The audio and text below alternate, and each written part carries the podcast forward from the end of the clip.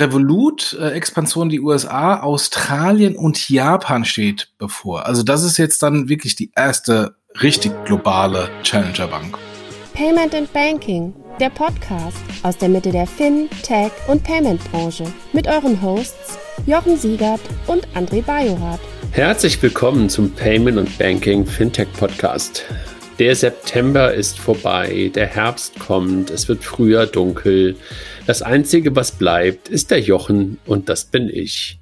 Herzlich willkommen zu den News, lieber Jochen. Hallo André.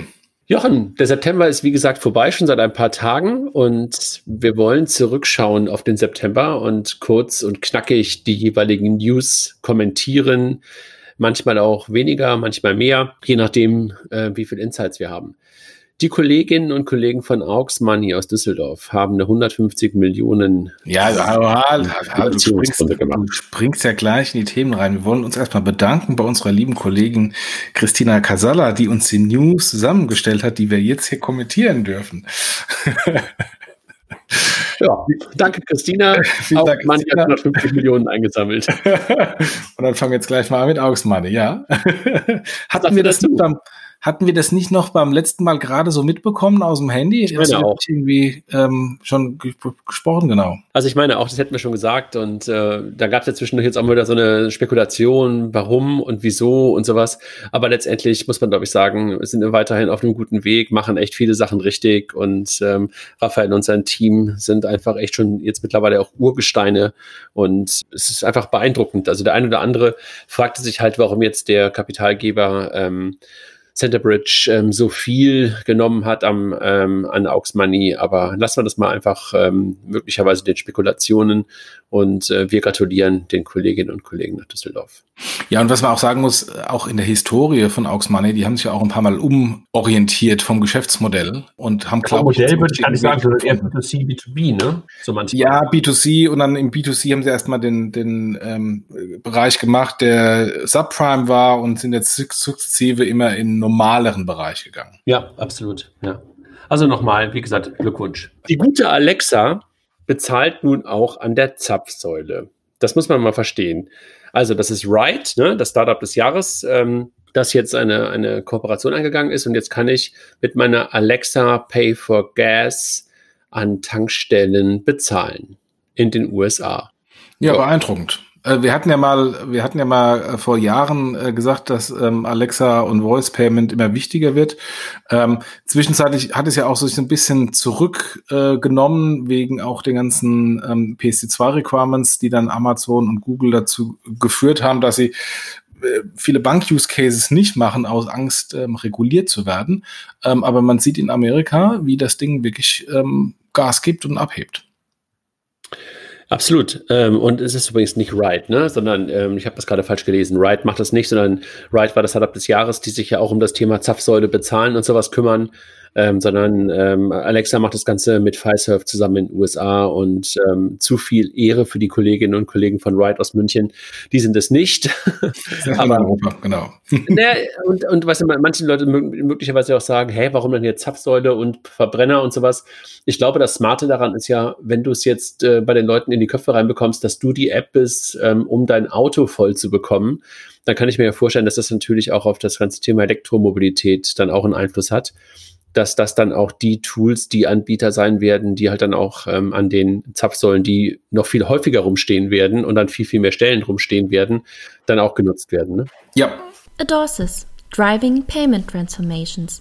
Adorsis entwickelt innovative, skalierbare Services und Lösungen für die Finanzindustrie. Mit 15 Jahren Branchenerfahrung, High-Quality Professional Services und Solutions sowie direktem Zugang zu EU-agierenden Gremien deckt Adorsis den gesamten Digitalisierungsprozess durch Open Banking Know-how für ihre Kunden ab sowohl für die Modernisierung bestehender Systeme als auch zur Implementierung neuer Geschäftsmodelle bietet Adorsis Ihnen den komplett Lifecycle Service von der Konzeption über die Architektur und Entwicklung bis zum Support. Die Time to Market verkürzt Adorsis durch den Einsatz von qualitativ hochwertigen programmierten Lösungen aus dem speziell auf Digital Payments zugeschnittenen Open Source Portfolio. Das Open Banking Gateway von Adorsis bietet Ihnen universellen, DSVGO-konformen Zugang zu Banken in Deutschland und Europa. Besuchen Sie adorsis.com, um Teil der Open Banking Revolution zu werden. Beim Tanken. Tankkarten. Äh, B2 Mobility und Solaris Bank arbeiten zusammen. Äh, das sind Tochterunternehmen von BP und hat eine Partnerschaft zur Identifikation von Firmenkunden und europäischen Tankkartengeschäften mit der Solaris Bank vereinbart. Ähm, die gehen so ein bisschen daran, wo DKV und UTA sind, offensichtlich. Absolut, also das ist das, was, was, was diese B2 Mobility macht, aber ich glaube, dass, äh, was ja für uns so aus der Fintech-Brille dahinter steckt, ist ja ähm, nochmal das, was wir an der Solaris Bank gerade sehen, dass dort der Bereich KYC, äh, also das Know Your Customer ähm, Geschäft, ähm, als eigener Geschäftszweig äh, mehr und mehr ähm, aufgebaut wird, wichtig wird und neue Partner gewonnen werden. Ne? Otto war ja kürzlich einer der ersten, den sie announced haben, dass sie das natürlich, ähm, das KYC für die ganzen White Label Bankpartner machen, also Penta und Contest und sowas ist ja klar. Aber jetzt gehen sie ja wirklich in Bereiche rein, wo sie nur den KYC machen, also ohne eigentlich teilweise das Bankkonto dahinter ähm, zu betreiben. Das finde ich super, super interessant. Mm, ja. ja. machen sie halt jetzt hier auch. Ja, ja. super. Glückwunsch. Ähm, Delia macht das ja, Delia König, ähm, die für den Geschäftsbereich bei der Solaris Bank verantwortlich ist. Glückwunsch nach Berlin. Gehen wir rüber nach Hamburg zu dir, wo du wohnst. Otto, äh, der Otto-Konzern pla äh, plant einen eigenen Zahlungsdienstleister mit BaFin-Lizenz. So gut das ist und äh, so toll das auch gefeiert wird, ist es am besten äh, eigentlich so eine Rolle rückwärts, weil das hatte Otto ja alles mal ähm, und das ja dann irgendwie an äh, über ähm, EOS an Computop weitergegeben und macht es jetzt wieder in-house. Ich weiß gar nicht, ob Computop dann das Volumen verliert oder ob da einfach inkrementelles neues Volumen ist. Weißt du da ein bisschen mehr? Naja, ich glaube, das geht ein Stück weit in die Richtung, äh, du hast recht, ne? Also die hatten vieles, ne? Sie hatten Japital auf der einen Seite mit einer, mit einer Lizenz, äh, sogar mit der Lizenz in Luxemburg, aber sie hatten natürlich auch die EOS, die ja eigentlich auch zusammengekauft war. Und ähm, das ist ja nicht so richtig abgehoben. Und da hatte man ja so in den mittleren Jahren des PSP-Geschäfts ein bisschen Probleme, das Ganze auch zu konsolidisieren und die ganzen Otto-Töchter auch auf die eigene Plattform drauf zu bekommen.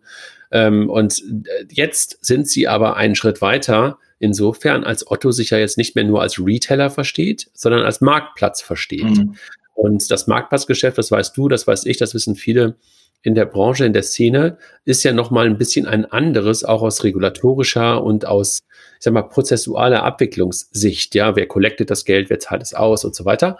Und ich glaube, und bin mir gar nicht sicher, ob so ein Marktplatzgeschäft überhaupt ähm, von den Kolleginnen und Kollegen von Computop geliefert werden könnten, weil die so Keine Lizenz haben. Mein, ja. Genau, die immer meine genau, Wahrnehmung ja. haben natürlich ein paar Lizenzen, müssen sie auch haben, aber ziehen sich ja oder halten sich ja aus ein paar Sachen auch immer raus. Und ich könnte mir sogar vorstellen, dass die es gar nicht könnten. Mhm. Und ähm, dafür Otto dieses äh, Marktplatzgeschäft, so jedenfalls habe ich das immer wieder gehört und so hört man das ja auch in der, in der Öffentlichkeit von den Kolleginnen und Kollegen, super wichtig wird ist es, glaube ich, ein total logischer Schritt. Ne? Also du mhm. kannst natürlich auch zu einem Dienstleister wie Adyen oder wen auch immer gehen, aber wenn du das halt ähm, als dein Kerngeschäft der Zukunft siehst, Marktplatz zu sein, dann gehört, glaube ich, die Zahlungsabwicklung jedenfalls in Teilen, jedenfalls in Teilen auch der Wertschöpfung, vielleicht dann auch zu deinem Geschäft. Und so ganz weit davon waren sie ja nie weg. Die haben ja auch immer ein paar Sachen behalten. Ähm, und äh, Mirko hat ja auch ein starkes Team jetzt gerade zusammenbekommen. Und ähm, ja, ich bin gespannt, wie das bei denen dann sich entwickelt. Also das ergibt total Sinn, da das eigene Payment zu machen, weil dann ist man viel mehr unter der Kontrolle äh, bei den Prozessen im Vergleich zum vollen Outsourcing an irgendeinem x-beliebigen PSP. Die Kollegen von eBay haben das ja auch äh, vor Jahren schon gemacht in Deutschland. Das nannte sich Payment Intermediation. Dann war das ganze Thema mit ähm, ähm, mit Adyen, ähm, wo das ganze Marktplatzgeschäft von PayPal weggegangen ist, im PSP-Geschäft zu Adyen. Ähm, und der, der, das Ziel ist ja, ähm, äh, komplett die Prozesse in-house äh, zu machen äh, und da viel bessere Kontrolle zu haben, weil der Wettbewerb ist Amazon und Amazon hat ähm, das ganze Prozess in-house von End-to-End, -End, vom Kauf über Payment bis hin zur Logistik. Äh, und das ist natürlich der Wettbewerb, äh, mit dem man mithalten muss. Wer hinter die Kulissen der Fin, Tech und Payment-Branche schauen will, liest auf paymentandbanking.com. Und wer sich mit den Größen der Branche vernetzen möchte, bestellt jetzt ein Ticket für das Event von paymentandbanking.com. Die Transactions 2020 am 19.11.2020 mit exklusiven Gästen wie Edward Snowden und Sascha Lobo. Jetzt Ticket sichern unter transactions.io. Absolut. Also insofern, ähm, ja. Glückwunsch, beziehungsweise, was heißt Glückwunsch? Also ist einfach so, ne? So Glückwunsch kann man vielleicht sagen an die Kollegen von Klarna, die, die mit der letzten Finanzierungsrunde nochmal die Bewertung verdoppelt haben. Also das heißt, ähm, jetzt auf eine Bewertung von 10, fast 11 Milliarden Dollar gekommen sind, mit einer 650 äh, Millionen Dollar nochmal Runde, äh, wo Silver Lake und ähm, der Staatsfonds aus Singapur und BlackRock und HMI Capital reingegangen sind. Also nicht die kleinsten, die jetzt bei Klarna mitspielen. Ne? Wenn ich mir das überlege, was man vor fünf Jahren, vor sechs Jahren in Deutschland noch über Klarna immer gesagt hat und ähm, so ein bisschen auch so, so eine etwas komisches Image das Ganze hatte. Beeindruckend, wie sie sich entwickelt haben. Ne? Absolut. Ich meine, ich kenne den Laden seit äh, 2010, also vor zehn Jahren, weil ich war mal so kurz davor, in meiner Rolle bei PayPal bei Klarna zu investieren. Äh, wir hatten schon äh, Kontakt zu einem, äh, zu einem Family Office, die damals verkaufen wollten. Und wir waren leider als Corporate etwas zu langsam. Ähm, und dann ist ähm, äh, ist Sequoia eingestiegen. Also genau die Anteile, die haben parallel mit uns versucht, da reinzugehen. Und, ähm, und in dem Moment, wo wir dann die Information bekommen haben, ihr war zu langsam, Sequoia hat's, dann wusste ich, oh shit, das wird jetzt richtig teuer, wenn wir da nochmal reingehen. Ähm, Timing ist alles, auch beim Investment. Naja, und du erinnerst dich, das Ganze war ja in Deutschland vor allen Dingen auch von Sofortüberweisung geprägt und da war ja so ein Image da und auch so das ähm, Klarna-Image in der Anfangsphase war jetzt auch nicht das Beste, dass sie jedes Geschäft nehmen und dass die innovativ innovativ waren. Ich erinnere mich daran, dass du mir das vor Jahren schon, den Klarna Checkout, äh, immer in den mhm. höchsten Tönen erzählt hast. Äh, das war vor Jahren, glaube ich, noch zwei Schritte zu weit. Ja, also dass sie einfach nur gesagt haben, hier, ähm, gib deine Daten ein und dann schicken wir dir das. Ähm, und äh, dann bezahlen tust du irgendwie nachher. Ähm, das fandst du ja damals schon super, wenn ich mich in bestimmt ja, sechs, sieben ja, Jahre her. Ne? Ja, ja. Ähm, und äh, aber sie haben sich halt unfassbar entwickelt und äh, bei denen muss man einfach sagen, über die Innovation gepaart mit sie wachsen irgendwie auch und sie kriegen vor allen Dingen internationalen Footprint hin, ähm, haben sie halt immer wieder so viel Geld auch wieder aufnehmen können, dass sie halt auch weiter innovieren konnten. Sagt man das? Ist das ein Verb? Ich glaube ja. Innovieren konnten. Ne? Und ähm, das zahlt sich, glaube ich, mittlerweile aus und haben halt auch so ein paar Sachen gemacht, wo, wo, wo wir jetzt immer wieder auch was abgucken können, ne? dass sie halt auch ähm, Dinge übernommen haben, Teams übernommen haben, Produkte übernommen haben und die super in, ähm, integriert haben. Also Sofortüberweisung ist ein, ein Case, dann haben sie ja damals die Cookies-Jungs da übernommen und haben das ganze UX-Thema von denen übernommen. Also in Deutschland jetzt mal die beiden Beispiele und mhm. mit Sicherheit international noch ein paar mehr. Ähm, echt beeindruckend, ähm, was die Kolleginnen und Kollegen aus Stockholm ursprünglich ne, ähm, da, da leisten. Ja, ja, noch immer, nicht ursprünglich, noch immer. Headquarters war noch immer Stockholm. Ja. Ja. Gut.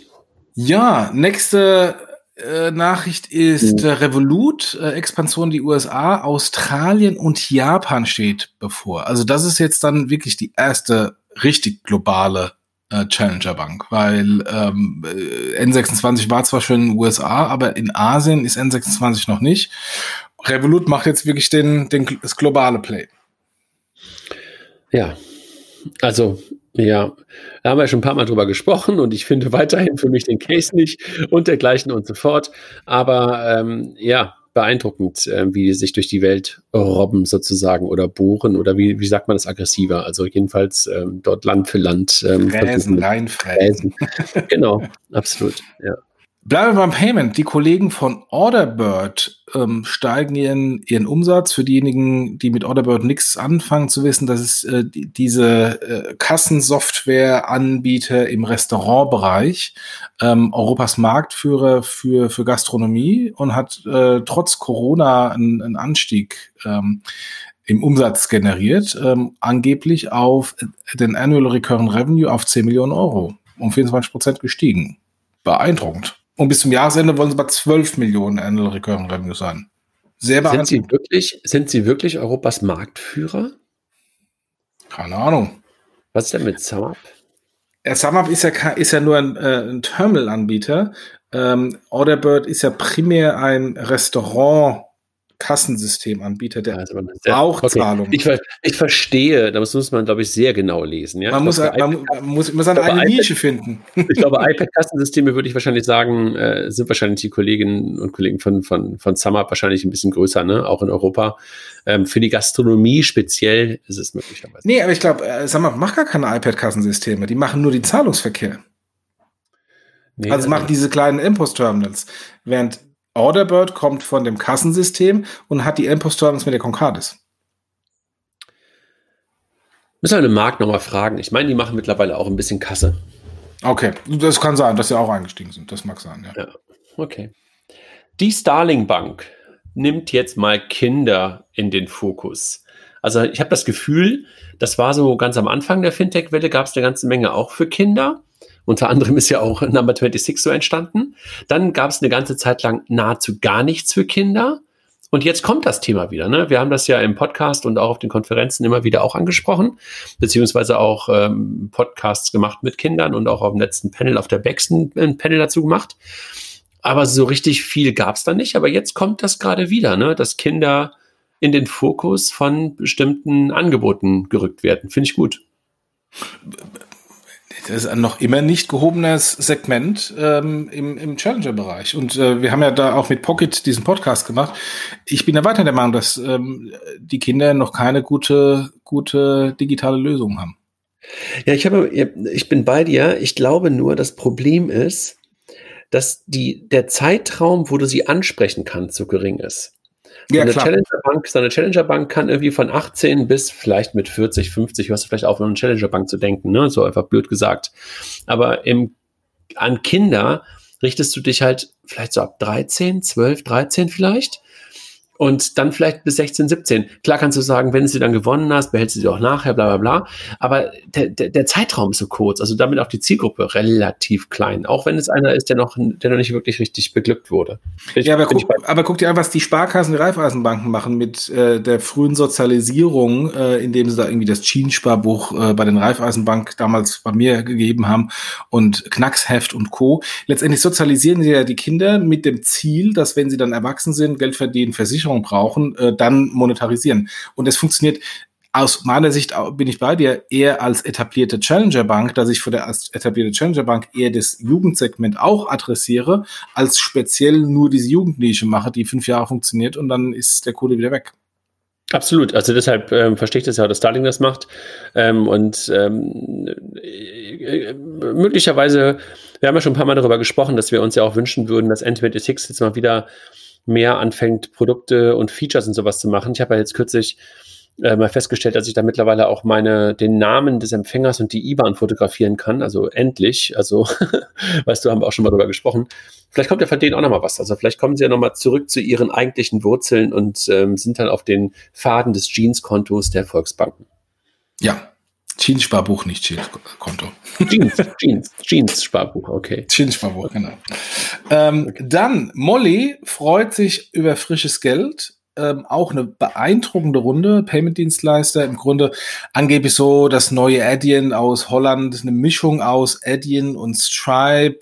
Ähm, beeindruckende Story, ähm, haben 90 Millionen eingenommen ähm, und haben das Absatzvolumen ähm, auf 10 Milliarden ähm, verdoppelt und äh, sind durch diese Finanzierungsrunde zum Einhorn geworden und das kurioserweise ohne ähm, bisherige VCs drin, sondern primär eine, eine Angel-Runde ähm, waren investiert. Auch, äh, ich glaube, Gründer von Klarna äh, unter anderem mit drin.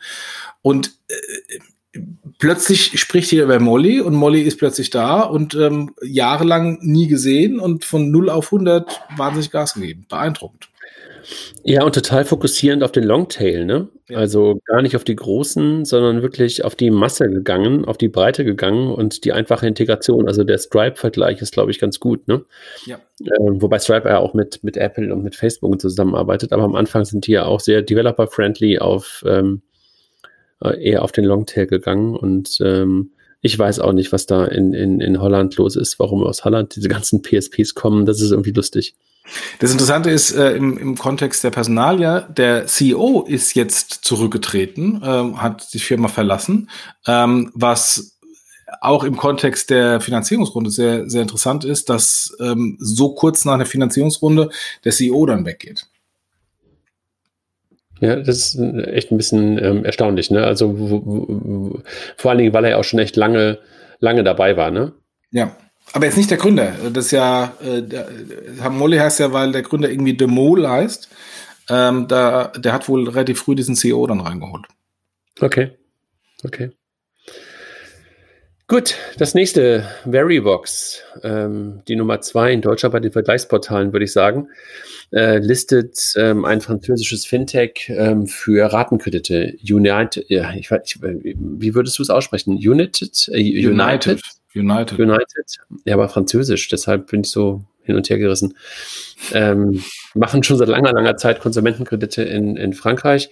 Und ich meine, der Kollege, der früher bei der Consorsbank war, ähm, war auch zeitweise mal bei den United-Leuten. Ähm, der, Mann, wer ist denn jetzt? Der ehemalige CEO von der, von der Consors. Vergessen. Ähm, Mano, komme ich gleich wieder drauf. Ähm, ja, dann nehmen sie halt jetzt ein neues Konsumentenkreditangebot auf, ne? Ja. Die Kollegen von Bit, Bitwalla in Berlin ähm, planen ein ähm, planen Zinsen auf Kryptokonten. Das finde ich super interessant. Übrigens Kai Friedrich meinte ich. Jetzt bin ich endlich drauf. Ach, genau, Kai Friedrich, genau, ja. Ähm, das finde ich interessant, ähm, weil sie wollen dann Kryptosparen machen. Ähm, Kryptosparen, da klingelt so im Hintergrund was Unangenehmes ähm, im Kontext SafeTruid. Ähm, und ähm, die wollen aber offensichtlich auf die angelegten Bitcoins oder auf die Cryptocurrencies Zinsen bezahlen. Also, wie man das im klassischen Banking jetzt rechnet, also äh, letztendlich, äh, das Banking ist ja, ich nehme Zinsen von Sparkonten und gebe Kredite raus. Ähm, wie das in diesem Kryptobereich funktioniert, ähm, keine Ahnung, müssen wir vielleicht mal den einen oder anderen Kollegen von Bitwalla mal in den Podcast nehmen, dass sie uns das mal erklären. Also ich verstehe es nicht. Hm. Ja. Müssen wir echt mal mit denen nochmal einen Podcast machen. Okay, dann die Credit Suisse plant eine App-basierte Bank. Ich erinnere mich daran, dass äh, unser guter Freund ähm, Holger ja lange Zeit mal bei der Credit Suisse war, Holger Spielberg und ähm, damals das Thema App in Asien bei denen auch eine ganz, ganz große Rolle spielte. Aber jetzt wollen sie, glaube ich, ähm, äh, ein Angebot äh, in der Schweiz schaffen. In der Schweiz gibt es ja auch ähm, das eine oder andere, die eine oder andere Challenger-Bank, nicht nur N26 und Revolut, sondern auch eigene Challenger-Banken. Und möglicherweise brauchen sie jetzt mal ein Gegenangebot. Ne? Mhm. Ja, ungewöhnlich. Also, ähm, dass die Credit Suisse dann selber, selber mit, mit, mit sowas, mit sowas um die, um die Ecke kommt. Ähm, da sie ansonsten wirklich so ein richtiges Premium-Angebot eigentlich ist. Ne? Ich merke, ja. wir ein paar Typos in unserem ähm, in unserer Übersicht haben. Okay. Ähm, also ich höre dich nicht mehr, Jochen. Da sie kommen, äh, stimmt. Was, was noch mich da? noch mehr wundert, ist, dass sie ähm, Hallo, mit der Challenger Bank so spät kommen, wo doch so diverse andere großen Banken mit ihren Challenger-Versuchen ähm, gescheitert sind. Also man denke an Yomo, man denke an MoneyU von der ABN AMRO. Ähm, und in England gab es so auch ein, zwei ähm, äh, Challenger Bank ähm, Versuche von großen Instituten. Man denke an Copernicus von der Commerzbank, äh, was, was nicht funktioniert hat. Insofern ähm, wundert mich, dass die Credit Suisse jetzt tatsächlich mit auch den Erfahrungen der Wettbewerber, die es nicht erfolgreich machen konnten, jetzt es trotzdem nochmal versucht. ja. Gut. Also, Credit Suisse. Ich habe dich gerade zwischendurch bisschen nicht gehört. Du warst zwischendurch gerade irgendwie, irgendwie weg. Ja, ich war eh durch. Credit Shell. äh, Credit Shell vermittelt mehr Kredite. Ähm, 34 Millionen, äh, um 80 Prozent gestiegen. Ja, ähm, nett. 34 Millionen, äh, wenn du mal das in dem Kontext siehst, ähm, was äh, die Kollegen von Aux Money gemacht haben, die ja auch mittlerweile B2B-Kredite machen, ähm, ist da noch ein bisschen Luft äh, hinsichtlich äh, Aux Money Volumen. Ja, ich, ich, ich, äh, ich glaube, also du bist ja eher der Zahlenfreund. Also ich, äh, ich brauche diese Zahlen-News nicht. Also Glückwunsch, dass sie halt ähm, Kreditvolumen vergeben haben und dass jetzt auch ähm, der IVE ähm, dort, dort Geld mit reingepackt hat. Super. Ähm, gut, dass es da weitergeht. Sind ja auch mittlerweile börsennotiert und müssen ja auch immer Zahlen veröffentlichen. Ja. Ich glaube, für unsere, für unsere News nur so am Rande spannend. Google Finance willst du machen? Naja gut, wir haben ja heute einen Artikel dazu gemacht, ähm, der ähm, der, der Leonhard Becker von äh, TLGG hat ähm, dort ja mal ähm, Artikel gemacht, dass Google jetzt ähm, der wahre Herausforderer für Check24 ist. Und ähm, ich glaube, da trifft er ganz gut den Nagel auf den Kopf. Und jetzt kommt Google Finance auch für Kleinanleger raus.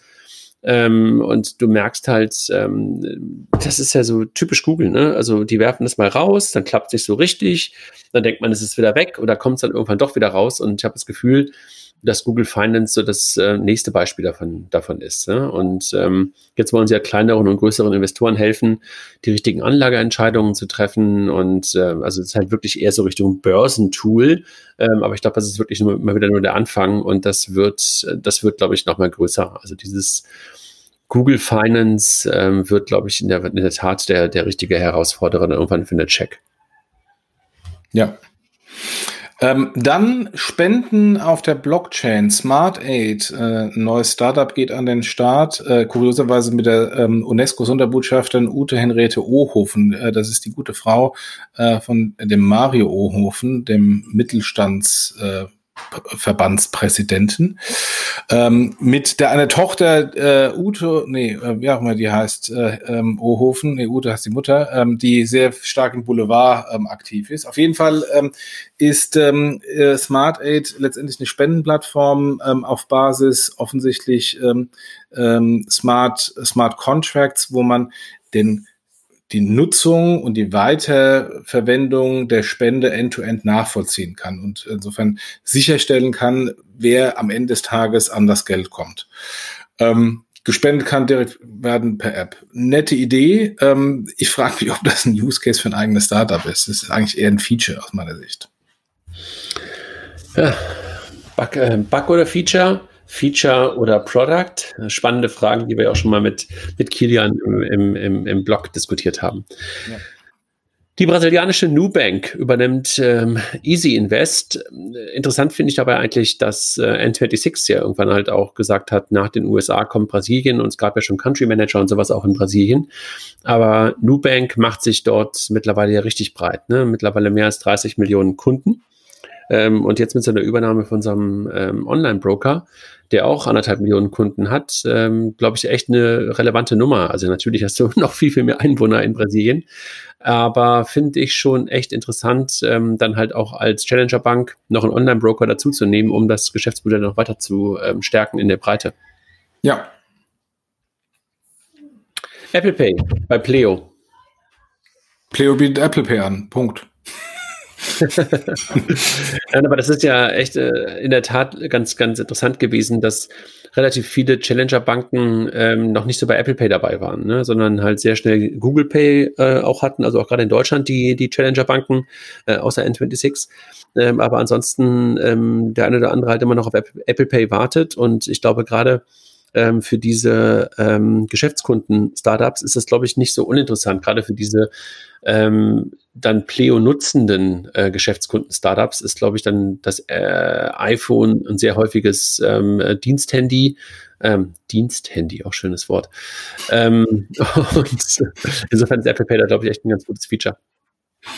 Ja, und äh, wir bleiben bei Apple Pay. Ähm, die Sparkassen haben die Girocard Apple Pay fähig gemacht. Wir haben es auch ähm, die ganze Zeit ähm, nochmal uns genau angeschaut ähm, und überlegt, was da jetzt alles passiert. Das ist jetzt alles tatsächlich passiert. Und gleichzeitig haben die Sparkassen ähm, die Sparkassenkarte äh, Mastercard Debit fähig gemacht. Äh, insofern, das ist wohl vom Podcast von vor zwei oder drei Monaten, als wir überlegt hatten, wie schaffen es denn die Sparkassen, wenn sie Girocard Apple Pay fähig machen, ähm, tatsächlich auch die ähm, Online-Funktionalität von ähm, Apple Pay sicherzustellen? Das ist wohl die Antwort. Äh, sie machen Girocard für den POS und die Mastercard Debit Funktion auf der neuen Sparkassen ähm, äh, Sparkassenkarte ähm, ist dann der, der Schlüssel für die Online-Nutzung von Apple Pay. Ist aber nicht zu vergessen, auch generell dann die Funktionalität, die Sparkassenkarte online zu machen. Wenn man dann jetzt einfach weiterdenkt an Hashtag TK, an EPI, stellt sich die Frage, warum muss ich denn eigentlich neues, neues Zahlverfahren noch einführen, wenn alle meine Debitkarten ohnehin per Standard Mastercard-fähig oder online-fähig sind wie die Mastercard-Funktion? Genau. Die einzige Antwort darauf ist, dass du sagst, ich möchte es halt immer meine eigenen Rails machen und nicht über die Mastercard Rails. Ja, aber die, das haben wir ja auch, oder habe ich ja mal im März geschrieben, die Schwierigkeit ist, wenn der Kunde sich mal eingestellt hat und wenn es funktioniert, muss ja dann nochmal eins besser machen. Und die Rails sind dem Kunden vollkommen egal. das ist die Herausforderung von Hashtag DK und äh, EP. aber wir haben ja, wir haben ja, wir haben ja zu dem Kontext. Ähm, Crowd, Crowd Investing. Nee, wir, noch mal ganz kurz, wir haben ja da zu dem Kontext nochmal diese Woche, kommt diese Woche nach diesem News-Podcast, nochmal den EU-Podcast mit Hanno Bender und dem Kilian, wo wir auch das ganze Thema EP mal gestriffen haben, ähm, auch mit den neuesten Gerüchten über den neuen CEO von EP, der wohl jetzt schon feststeht. Wer ist denn das? Ähm, das habe ich jetzt intern neulich gelesen, das kann ich, glaube ich, jetzt hier im Podcast nicht sagen. aber der wusste es vor mir und ich wusste den Namen nicht, jetzt habe ich aber plötzlich den Namen irgendwo gelesen. Okay. Tomorrow setzt auf Crowd Investing. Ähm, passt eigentlich irgendwie ganz gut dazu. Auf der anderen Seite finde ich, Crowd Investing hat auch immer ein gewisses Geschmäckle. Ich bin mir noch nicht so ganz sicher, wie gut ich das finde, aber es ist ein bisschen so wie für mich Genossenschaft 2.0. Wie findest du das? Ja, total. Also äh, was, was Tomorrow macht, ist ja de facto eine, ähm, äh, eine, eine Genossenschaftsbank, ohne sich Genossenschaftsbank zu nennen. Ähm, äh, die einen nennen es Crowdinvesting und die anderen nennen es Genossenschaftsanteil. Es ist mehr oder weniger genau das Gleiche. Äh, insofern äh, geht in die richtige Richtung und ähm, ich glaube auch, dass da die Zielgruppe eine ganz andere ist als im klassischen Crowdinvesting, wo es ja eigentlich darum geht, irgendeine Idee zu unterstützen und einen Financial Return zu bekommen. Hier geht es ja eigentlich darum, ähm, die, die Bank zu unterstützen ähm, und der Bank Geld zu geben. Genauso wie Genossenschaftsanteile bei den VR-Banken. Ja. Gut. Die deutsche Börse investiert in Quantitative Brokers. Nie gehört, ehrlich gesagt, äh, von diesem, von diesem Broker. Aber ich bin ja sowieso nicht in diesem Brokerage so stark. Es ist ja kein Broker, sondern es ist ja, es ist ein, ein, ein Analysehaus, ähm, ein Algorithmushaus. Also es ist kein Broker.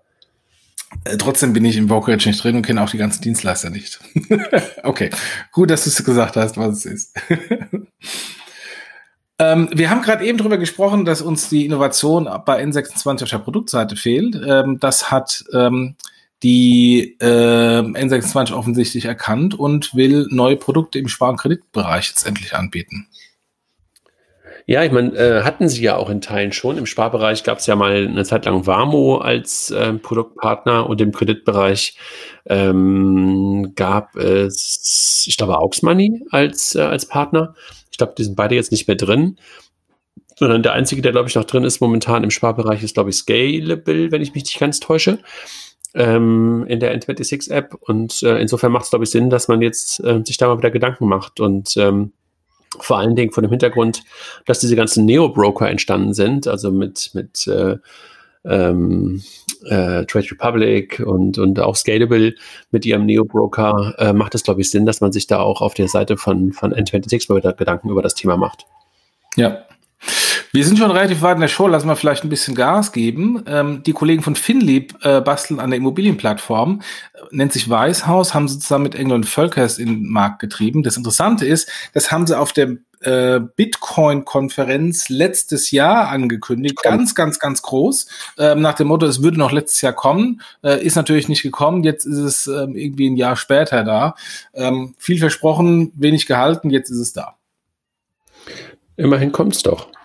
Ja, ein Jahr später. Oder ein halbes Jahr verspätet. Ich habe mich damals mehr gefragt, warum da diese Riesenshow ist. Und jetzt, wo ich es auch lese, verstehe ich immer noch nicht, warum die Riesenshow gemacht wurde, aber das ist eine andere Geschichte. Äh, Tinextra-Gruppe steigt bei Autada ein. Ähm, italienische Digital Identity Spezialist, ähm, äh, italienische Tochtergesellschaft, ähm, ähm, ähm, nee, italienische börsennotierte Tinextra-Gruppe steigt über ihre Tochtergesellschaft bei dem Digital Identity Spezialist Autada ein. Punkt. Ja, Sorry für die Verstopplung der News. Neuer Name für Heidelpay, das ist auch interessant. Heidelpay ist jetzt unser, äh, Vater unser oder wie, wie auch immer, ähm, geht so in dieses, in dieses ähm, Uber rein, Uber unser, ja, Habe ich nicht verstanden, den Namen, aber vielleicht jemand anderes. Ja, ich glaube, sie braucht einfach. Ne, er hat es letztens erzählt im, ähm, im Podcast von Finance Forward. Ähm, ich weiß auch nicht mehr. Ich, ich glaube, es kann man irgendwie über unser und dann haben sie ein Z draus gemacht, damit es irgendwie dann irgendwie, glaube ich, auch ein bisschen fanziger klingt. Und äh, aber letztendlich wird es dann, dann doch unser ausgesprochen. Ja. Dann nochmal zwei Geldspritzen. TrueLayer bekommt 25 Millionen und äh, Chime bekommt ähm, 800, 485 Millionen. Ähm, und Chime wird dann mit äh, 14,5 Milliarden Dollar bewertet. Sehr beeindruckend. Ja, absolut. Absolut. Und ähm, gerade diese ganzen äh, Neobanken aus den USA, die hat man ja lange Zeit gar nicht so richtig wahrgenommen, weil keiner von denen bisher irgendwie auch jetzt in Europa war, da war. Aber ähm, das ist bei, bei Scheim ist es vor allen Dingen ja auch so, ich weiß gar nicht, ob, das, ob du das irgendwie so wahrgenommen hast. Die machen es ja so, dass die ähm, bei Kartenzahlungen den Zahlenden chargen. Ah, okay, wie bei Instant Payment. Also fand ich, fand ich interessant. Also das ist sozusagen das Modell bei, bei Chime dahinter. Also so verdienen ja. die halt Geld. Okay. Ja. Samsung Pay ist da? Samsung Pay ist da, ja. Ähm, ja. ähm, bewegt das den Markt noch? Also ich finde es jetzt nur mittelspannend, aber ich bin noch kein Samsung-Kunde. Ja, also ich glaube, ähm, wenn es automatisch auf, also ich glaube, das, das, Interessante daran ist ja, ähm, dass du wieder jedes Konto hinterlegen kannst. Also im Grunde genommen ähm, bekommst du eine virtuelle, virtuelle Karte, ähm, kannst aber jedes Girokonto dahinter, ähm, dahinter legen und ähm, das macht dann, glaube ich, schon wieder, schon wieder Sinn. Ja, decoupled Debit und ich glaube, das viel Spannende an der Meldung, dass Samsung kommt, ist, dass die Solaris Bank Samsung äh, als Kunden bekommen hat, was im Grunde auch so einer kleinen ähm, Ritterschlag von Solaris Bank gleichkommt. Absolut. Und sie sind halt auch ähm, dabei, sofort auch ein Ratenzahlungsprodukt dahinter zu legen. Ne? Also ja. das ist schon echt spannend, also ähm, was da gerade passiert. Also dass du, wie gesagt, kein Konto eröffnen musst ähm, für Samsung Pay, sondern dein eigenes Konto benutzen kannst, ähm, dass das Ganze dann halt über Visa abgewickelt wird und dass da sofort auch eine Ratenzahlung mit da drin ist. Das finde ich schon irgendwie, ähm, finde ich schon echt interessant. Ja. Dann zweimal äh, die Kollegen von Finlieb. Äh, einmal äh, ein Venture von Finlieb namens Billfront, das ganz am Anfang noch gegründet wurde, eines der sechs ähm, äh, Ventures, die machen Factoring im digitalen Güterbereich. Äh, insbesondere, äh, da kommt noch die alte Hitfox-Historie rüber, ähm, insbesondere für Ad-Publisher. Ähm, eigentlich ein super spannendes Modell, weil das Geld kommt sowieso, nur halt sehr stark verzögert und dann kann man einfach den Kunden das Geld vorher schon geben. Ähm, die kooperieren mit der Raisin Bank und zweites Finlieb-Thema, ähm, Finlieb die Anteile von Pilot komplett ab an die Signal Iduna. Es war ein Joint Venture mit der Signal Iduna und äh, offensichtlich ist jetzt dann der Exit ähm, von Finlieb an, äh, an Signal Iduna. Und das geht ja eher in die neue Richtung von Finlieb, dass sie sich weniger als ähm, unabhängige Company-Builder sehen, sondern eher als Company-Builder für Corporates, äh, um die Digitalisierung, die digitale Transformation voranzutreiben. Finde ich auch ehrlich gesagt einen ganz guten Move, ne? Ist ein bisschen wie BCG, ne? Also das Ganze macht. Ja. Ähm, zu sagen, ich gehe am Anfang mit einem Skin in the Game in das ganze Spiel mit rein ähm, und ähm, muss da aber nicht dauerhaft drin bleiben, sondern wenn das dann irgendwann möglicherweise in dem Konzern besser aufgehoben ist, gehe ich auch wieder raus. Ähm, Finde ich eigentlich echt eine ganz, äh, ganz, ganz charmante Art und Weise. Ja. Robin Hood, nochmal höhere Finanzierungsrunde, nochmal ähm, sozusagen ähm, Funding hochge hochgeschraubt, ähm, ist schon irgendwie echt nochmal 660 Millionen Dollar, jetzt mit knapp 12 Milliarden Dollar bewertet, ungefähr im gleichen, im gleichen Spiel wie Klarna, ne? Ja, beeindruckend, beeindruckend. Aber Total. gut, wir, wir sehen, wir sehen jetzt immer mehr Funding auf die einigen wenigen ähm, ähm, richtig großen Player, die werden mit Geld zugeschüttet. Und das heißt aber im Umkehrschluss auch, dass die vielen Kleinen, auch wenn wir jetzt gerade eben von ein paar Runden noch gesprochen haben, dass die vielen Kleinen sich immer mehr schwer tun, Geld zu bekommen. Naja, aber das ist ja ähm, immer so ein bisschen so die, diese Diskussion, ne? Dann siehst du halt, ähm, dass weniger ähm, Fintechs Geld bekommen, aber dass gleichzeitig ähm, das Fintech-Investment, ähm, die, die Summe hochgegangen ist. Und ich finde das gar nicht verwunderlich. Genau daran liegt es. Ne? Also wie du es ja. gerade beschrieben hast, ist halt immer weniger äh, Unternehmen zwar Geld bekommen, aber die halt dann die ganz, ganz großen Schecks ausgest ausgestellt bekommen. Ist aber auch normal. Wir sind halt so im zehnten Jahr ungefähr von Fintech und jetzt wird halt, es kommen halt eher die PEs in das ganze Spiel rein oder kurz vor PE. Und dann ist es halt echt groß. Dann sind es zwar wenig Runden, wenig Finanzierung, ähm, aber halt ganz große. Genau. Und genau. sieht man halt auch an sowas wie die Partnerschaft von Salesforce und Stripe, die jetzt gerade ähm, ähm, bekannt gemacht wurde. Ja, also Stripe hätte man vor, Salesforce selber ist ja noch nicht mal älter als 30 Jahre, ne? Oder ja, ungefähr wahrscheinlich, ja, ne? Glaube ich gar nicht, überhaupt so, also überhaupt so alt. Genau, und, und, und jetzt ist Stripe halt der Partner von denen. Also auch ein, ein Fintech, was man vor zehn Jahren noch nicht mal kannte, äh, was glaube ich noch nicht mal gegründet war vor zehn Jahren. Und ähm, ähm, die sind halt jetzt der, der, der Payment-Anbieter in der ganzen Salesforce-Plattform. Äh, ja, und ähm, nochmal noch mal zurück auf diese großen Funding-Runden, die, ich glaube, das wird, ist jetzt nur die Vorstufe für eine Vielzahl von Börsengängen. Also alle die, von denen wir gerade gesprochen haben, die äh, sich im Moment so gut, so groß äh, vollgesogen haben mit Geld. Ähm, die nächste Runde wird keine neue Finanzierungsrunde sein, die nächste Runde wird ein Börsengang sein, damit ähm, äh, Geld nochmal ähm, einsammeln. Ja, genau, entweder PE oder halt Börsengang. Ne? Genau, genau.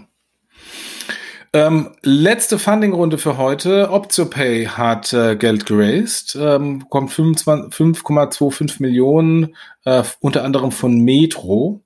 Ähm, und ähm, Avalok steigt auch ein, interessant. Die jetzt gerade übernommen wurden, ne? Nein. War das nicht Avalok, die übernommen wurden heute? Echt? Das war, ähm, doch, war doch irgendeine, keine Bankensystemmeldung heute. Irgendwas mit A. Ähm, äh, würde mich jetzt gewundert. Ja, doch, von NEC. Ach doch, NEC hat die genau. übernommen. Avalok wird übernommen, genau, ja, genau. Ja, also insofern, wow. ähm, NEC hat jetzt äh, in OptoPay investiert. Ist das ein Befreiungsschlag jetzt auch von dem Hintergrund der ganzen chaotischen äh, Situation rund um die, rund um die Apo-Bank? Apo-Bank, ja. okay, das wusste ich nicht. Also Avadak heute übernommen worden ist. Ja, spannend. Ähm, aber NEC macht doch eigentlich Hardware, oder nicht? Mm, mag sein, genau, genau. Okay. Okay. Naja, spannend. Spannend. Nein, aber zu, zu, zu Optopega nochmal ganz kurz, ähm, was, was, äh, was die Kolleginnen und Kollegen da in Berlin machen. Ich mag, mag das Modell ja eigentlich von Anfang an und ich glaube, die haben jetzt auch ein paar Pivots ein bisschen hinter sich, aber generell so dieses, ähm, die Möglichkeit, ähm, Auszahlungen in Form von Gutscheinen in bestimmten Kontexten rauszugeben, halte ich ja weiterhin echt für, für einen schlauen Move und die haben sich mittlerweile ja auch PSD2 reguliert ähm, und dort dann irgendwie mit Avalok was zusammen zu machen, macht, glaube ich, auf der einen Seite Sinn, mit der Metro auf der anderen Seite zusammenzuarbeiten, macht auch Sinn. Das sind ja beides echt strategische Investoren. Ähm, also ich drücke einfach weiter die Daumen, äh, dass, dass, dass Markus und Olli da das Ding ähm, weiterhin groß machen. Also äh, haben sie ja beide auch schon Erfahrung drin. Das ist ja nicht das erste Unternehmen, was, was die beiden aufbauen. Ähm, und äh, zwischendurch ähm, dachte man so, ah, vielleicht äh, wird es doch ein bisschen knapp und so, aber jetzt sieht das ja echt wieder, wieder echt gut aus. Also ähm, Chapeau und Glückwunsch nach Berlin. Ja.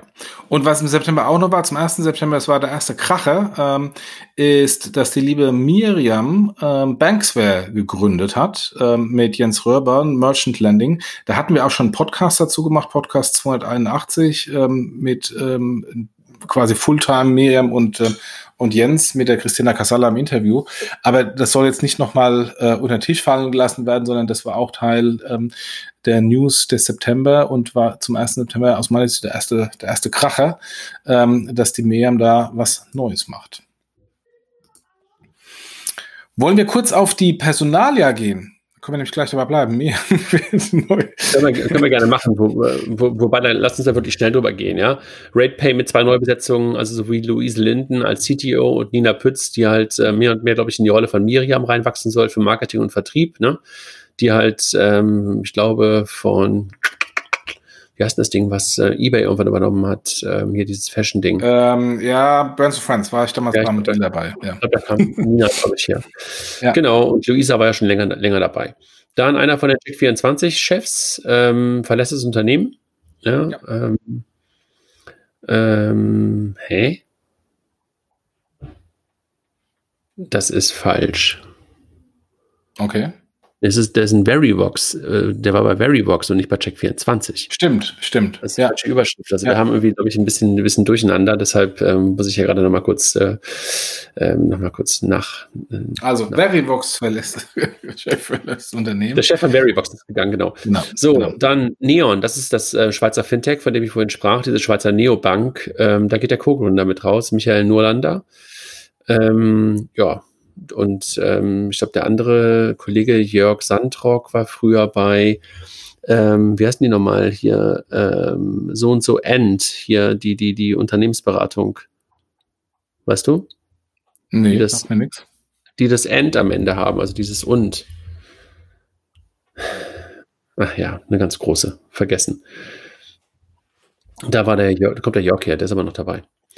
So, Philipp Walter leitet den Ausbau des Geschäftsbereichs bei Fino. Ähm, ich glaube, dass ähm, Florian da momentan so ein paar neue Leute reingeholt hat ähm, und auch ein paar Banker reingeholt hat. Ne? Ich glaube, jemand, der früher bei der HVB ähm, war, ja, ist jetzt ja. auch hingegangen. Äh, dann jemand, der bei den Sparda-Banken, Sparda Consult war, ist, glaube ich, da hingegangen. Also da gibt es, glaube ich, so ein bisschen äh, neue, neue Leute, ähm, die, die zu Fino gegangen sind. Also ähm, ja. der Kollege Philipp Walter früher bei Wirecard übrigens. Dann Christina Walker-Meyer und Thorsten Lüttich gehen zu Bitwalla. Also Bitwalla hat da echt einen Lauf, ne? ähm, gewinnen gerade eine ganze Menge an, an Leuten, auch an ähm, Leuten mit Renommee. Also Christina war ja früher bei N26 fürs Produkt verantwortlich, davor bei Zalando und so. Ähm, großartig, also ähm, da geht's wirklich ganz gut voran. Ne? Ja, ich meine, die lösen auch endlich mal ihr, ähm, ihr C-Level-Problem, weil da gab es ja auch sehr viele, äh, längere Zeit, äh, sehr viele wichtige Positionen, die nicht besetzt waren. Und ähm, insofern, das ist gut, dass die das jetzt auch mal dann geclosed bekommen und dann auch mal Gas geben können. Ich glaube, die hatten ja auch einen, einen, ganz, ganz tragischen Unfall, ne? weil einer der Mitgründer, glaube ich, doch irgendwann einen Unfall hatte und im Rollstuhl sitzt. Ne? Der COO hatte, hatte einen Unfall, saß im Rollstuhl, dann äh, der CPO war nur temporär besetzt, der CEO ähm, ist auch rausgegangen. Insofern, das meine ich ja mit, mit ähm, vielen Schlüsselpositionen nicht besetzt. Ja. Apropos Schlüsselposition, der CEO von Wirecard, äh, der Interim-CEO ähm, James Fries oder Fries oder wie auch immer er sich ausspricht, Englisch, ähm, ist schon wieder weg. Ähm, ist ja damals in diesen, in diesen turbulenten Zeiten ähm, eher kurzfristig ähm, auf die Position gekommen und, ähm, und jetzt äh, raus. Dann der Ex-ING DIBA-Vorstand Martin Krebs wird CFO bei Scalable Capital. Das finde ich eine interessante News, ähm, weil wenn sehr erfahrene Leute CFO-Positionen bei etwas größeren Grown-ups äh, an, äh, einnehmen, dann kann das ein Signal sein für einen bevorstehenden Börsengang, weil ein Börsengang ähm, mit allen seinen Komplexitäten lässt man nur erfahrene Leute machen und eher nicht die Startup-Gründer, also in der Regel. Ähm, und, ähm, und das könnte, reine Spekulation könnte in diese Richtung gehen. Und ähm, aus meiner Sicht ein große, ähm, ein, eine große Überraschung war, dass die Frau Hegemann, äh, die vor kurzem ja als CEO von der Comdirect wurde, äh, die Commerzbank-Gruppe verlassen wird nach der Verschmelzung. Äh, die hätte garantiert in der Commerzbank äh, jeden Job haben können, vielleicht die CEO-Position nicht, aber fast jeden Job haben können, weil sie eine der wenigen ist, die sich natürlich mit der Digitalisierung gut auskennen und dann noch verblieben waren. Ist auch insofern ein Zeichen, dass sie, ähm, dass sie das Haus verlässt und bleiben bei der Commerzbank. Ähm, äh, Michael Mandl verlässt ähm, äh, die Commerzbank, der Privatkundenvorstand, und ähm, Manfred Knof, Deutsche Bankmanager, Ex-Kollege von uns oder noch Kollege, wie auch immer, ich weiß nicht, ist im Moment, glaube ich, auf der Transition von der Deutschen Bank zur Commerzbank wird der neue CEO von der Commerzbank und ist bei der Deutschen Bank äh, bislang der Privatkundenchef gewesen, eins unterm Vorstand der Deutschen Bank. Mhm. Dann noch jemand von der HSBC, ähm, James Emmett, geht, zum, äh, geht zur Libra und übernimmt das operative Geschäft von Libra. Also da gibt es ja irgendwie auch echt unglaubliche Hires. Ähm, nachdem Stuart äh, Louis ja auch schon da ist, der vorher Chefjustiziar der HSBC war, schon echt beeindruckend, ähm, was dort ähm, Libra momentan äh, in der Association gerade an Personal aufbaut. Ja, müssen sie auch machen. Die müssen da mit, mit etablierten seniorigen Bankern natürlich Vertrauen aufbauen, gerade bei den Regulierern und bei den, ähm, äh, bei den Wirtschaftsministern äh, in Europa ähm, oder beziehungsweise weltweit, die natürlich sehr, am Anfang sehr stark gegen Libra geschossen haben. Und das kann man eigentlich nur mit erfahrenen etablierten Bankern, nicht irgendwelchen wilden Start-up-Leuten aus dem Silicon Valley machen. Mhm.